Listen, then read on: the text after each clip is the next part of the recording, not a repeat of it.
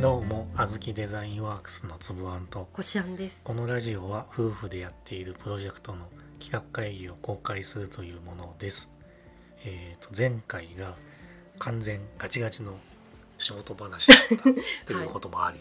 今回は雑談です。はい、また小説を読んだよというネタです。はい、はい。で今回読んだのはあのねタイトル名を読み上げるのすら恥ずかしいというかそんな恥ずかし い小説を読んだ。どういうこいや内容はいいんだけ ど何がど恥うずかしい考えてもと。うん、アラフィフのおっさんが読むような本じゃあなー、ちいょ、でちょっす。となんか。あのティーンが読むようなってこと、ちょっと青春っぽい感じってこいと。やそっちでもない。どういうこと。 な何が、何が恥ずかしい。そんな恥ずかしい題名の小説ってあるの。 よくわかんないけど。もったいぶってタイトル名がないと、うん。ますますいいそうだね、ちょっとだんだん言いづらくなってきたよ。でもこれ相当恥ずかしえ、い。何気になる。しちゃ今すごい自分でハードルめっちゃ上げたよね。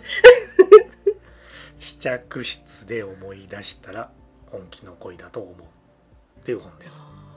これ恥ずかしい。確かにちょっとだ けあでもなんかあのちょっとなんか想像してたよりあの大 丈夫あのそれなんか聞いたことあるぞ割と話題になった。それなんかさなんかのキャッチ。チコピーかなんかルミネ。ルミネそうそうそうルミネのだなんらか見たことあるそのルミネのキャ、うんあのし新宿うんどっうかんに貼ってある、だよねだでよかねいなポんかスタ私見たーこのとあるキャッチコピーのうん担当してるコピーライターの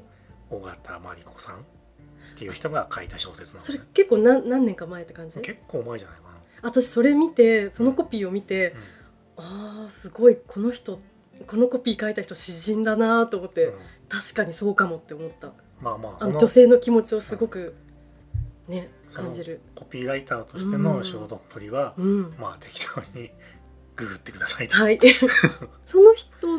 が書いた小説とかではないそう。その人が書いた小説いえー気になる。それはちょっと見てみたいかも。や別にその人のコピーを、うん。まあ、読み上げてもいいのかもしれないはけいど、はい。まあ、おっさんにはきついよねあ、わかった。おっさんには恥ずかしいんだね。 で小説はうん。とあるセレクトショップが、はい。まあ、舞台というか、うん。なんだろうね全部で5話入っててうん。そのぜそれぞれアラサー女子が主人公のあらさん、そうだよね。オそんムな感じすニる。バス形式の小説でうん面白そう。いろいろなタイプの女の人がこうそれぞれ自分なりの理由でそのとあるセレクトショップを訪れるのね。うん。でその店のオーナー、まあ、オーナーというか店員両方なんだけどね同じ人なんだけどうん。そのオーナーにお店で試着した後にこう何気ない一言とかをもらって前向きな気持ちになってうん。帰っていくみたいなあー素敵。話でうん。なんだろうねその別に各そのお話の主人公とその店員さんオーナーさんがそのめちゃめちゃ仲良しで恋の相談うをんしてうんそれでいい返答をもらってますとかんんそういう話じゃないんだ。なる。あくまでも。も店員とお客っていう関係そなのんだよ距離感があるわけですね。別に何をしてるかも知らないし、うん。仕事も知らないし年齢も知らないしってうん。で人によっては初めてそのお店に行った人もいるあーなしるほど主人公によっては何回か通ってて顔見知りぐらいにはなってますみたいなだからその直接的に相談をするわけじゃないんだよねああくまででも服を選びに来来てる客と店員っっていう範疇は超えないうんでその店員っていうのがなんなんだろうまあお話なんでね超絶目利きなわけですよなるほど、主人公が悩みながらうん、試着室に持ち込んで服をチェックしてってその人が感じるであろう不満みたいなものを汲み取るね先回りして察知してすてごいでもしよかったらこっちも試してみたらみたいな感じうでんあーそう持ってきてそういうのあるよね提案してくれるんだよねうん。それが心地いいと思う人がね田舎みたいなそういうのもあるしねでそうんもちろんこっちの方がお前には似合ってるぞっていうテンションで来るわけじゃないうんんだようね。んあくまで押しつそんな押しご提つ案押し付けがましい感じではなくてそのお客まあその各話の主人公なんだけどうんそのちょっとしたやり取りをするわけだよね。うんこういうの探してるんですとか、そのオムニバスにはそのて店長さん店員さんは全部に出てる、うんそりゃそうだよあざ毎回そのお店に行くんだーあーどの主人公もでなんだろうねその別にださっきも言った通り直接的な相談をするわけじゃないんだけど、うんうんまあ、これこれこういう服を探してますみたいな相談をするあくまでも服屋の店員とお客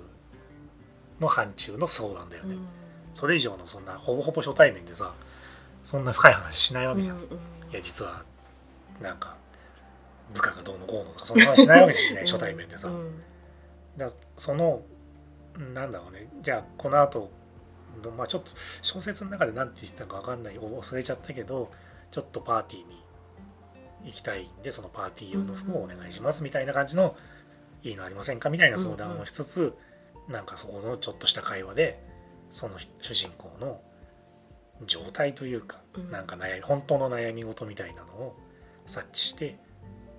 その悩み事を解決するにはこういうのがいいんじゃないのかうんみたいな提案をしてくるみたいな。うんでなんだろうね小説には全部で5人主人公うがん出てきますと、5あるからね。でどの話に出てくるのもうん多分あらあらさ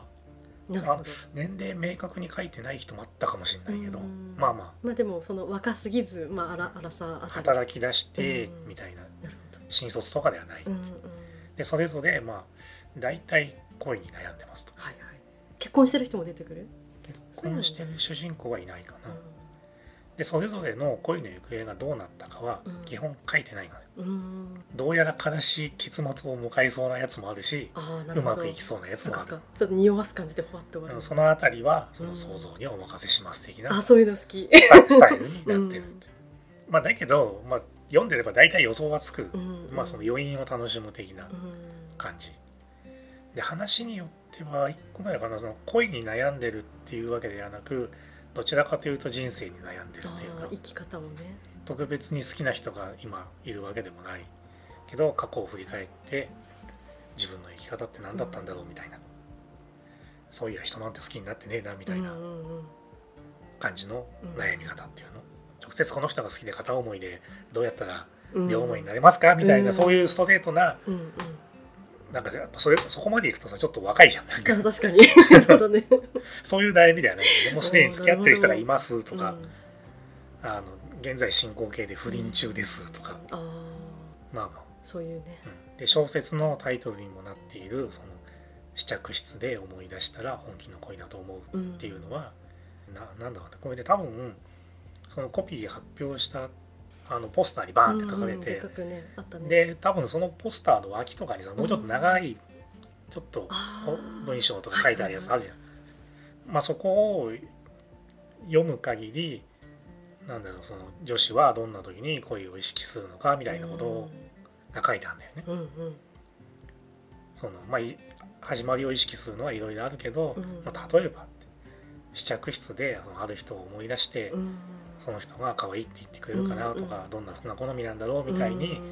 とある特定の人の目線で考えるとしたら、うんそれは恋だよねみたういな、ん言っててめっちゃ恥ずかしい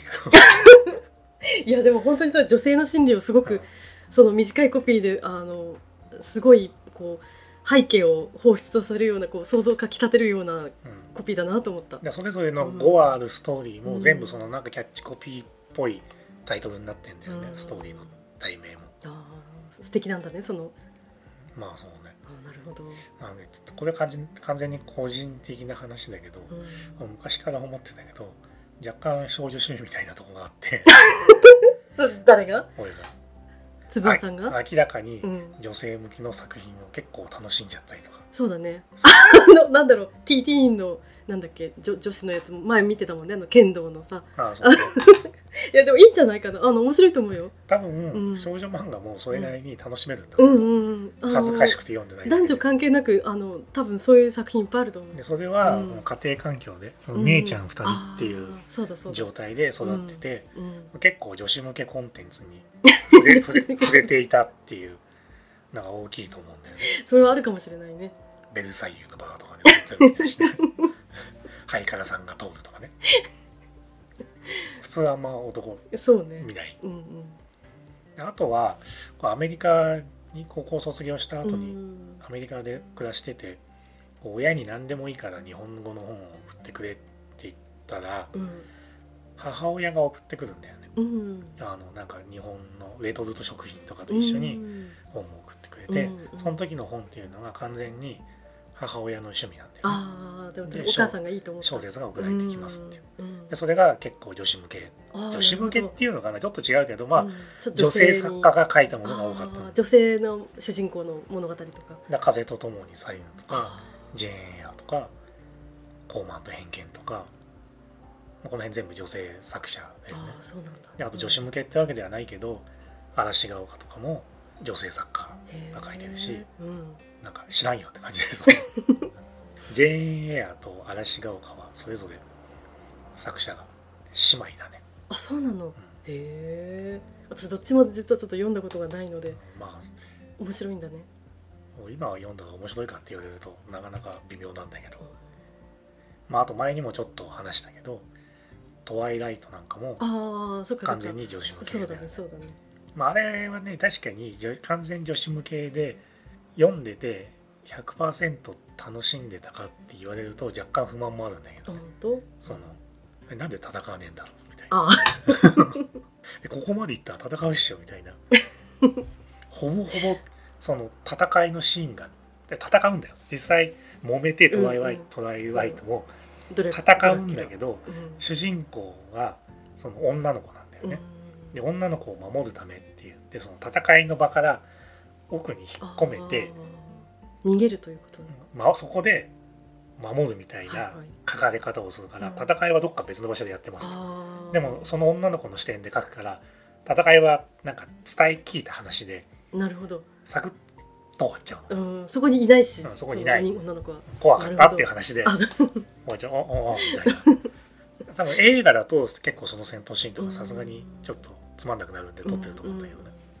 まあまあいいやそれは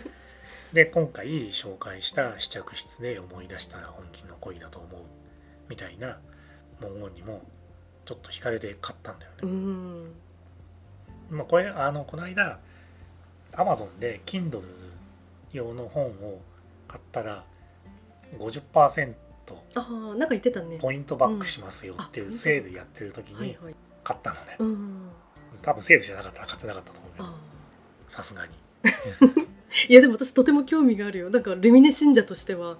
ちょっといつか読んでみたいなって思うそんな小説があるとは知らなかったから、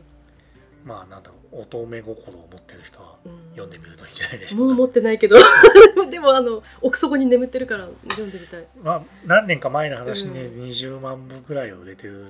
らしいんで、うん、あちょっと話題になってたのまあ、それなりに話題になってあそそうの気づかなかった続編続編ってわけじゃない同じ人が書いた小説も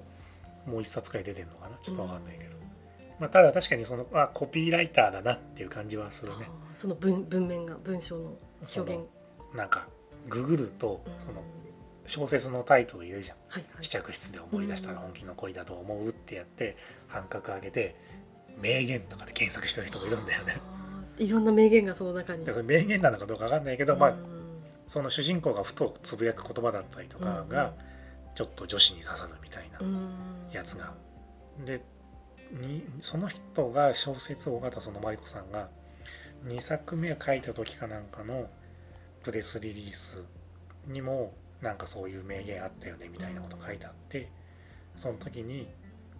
取り上げられてたのが「あの実の実のならなかった恋にもちゃんと実ができている」とかね「感情は年を取らないのかもしれない」って「対処の仕方が大人になっていくだけで」なるほどとかが女子の共感を呼びましたとあーロングセラーですよってうんうんそんな感じですで面白そう読んでみたい本当にまあそ今回はそんな感じでおしまいです、はいありがとうございまあしたりがとうございました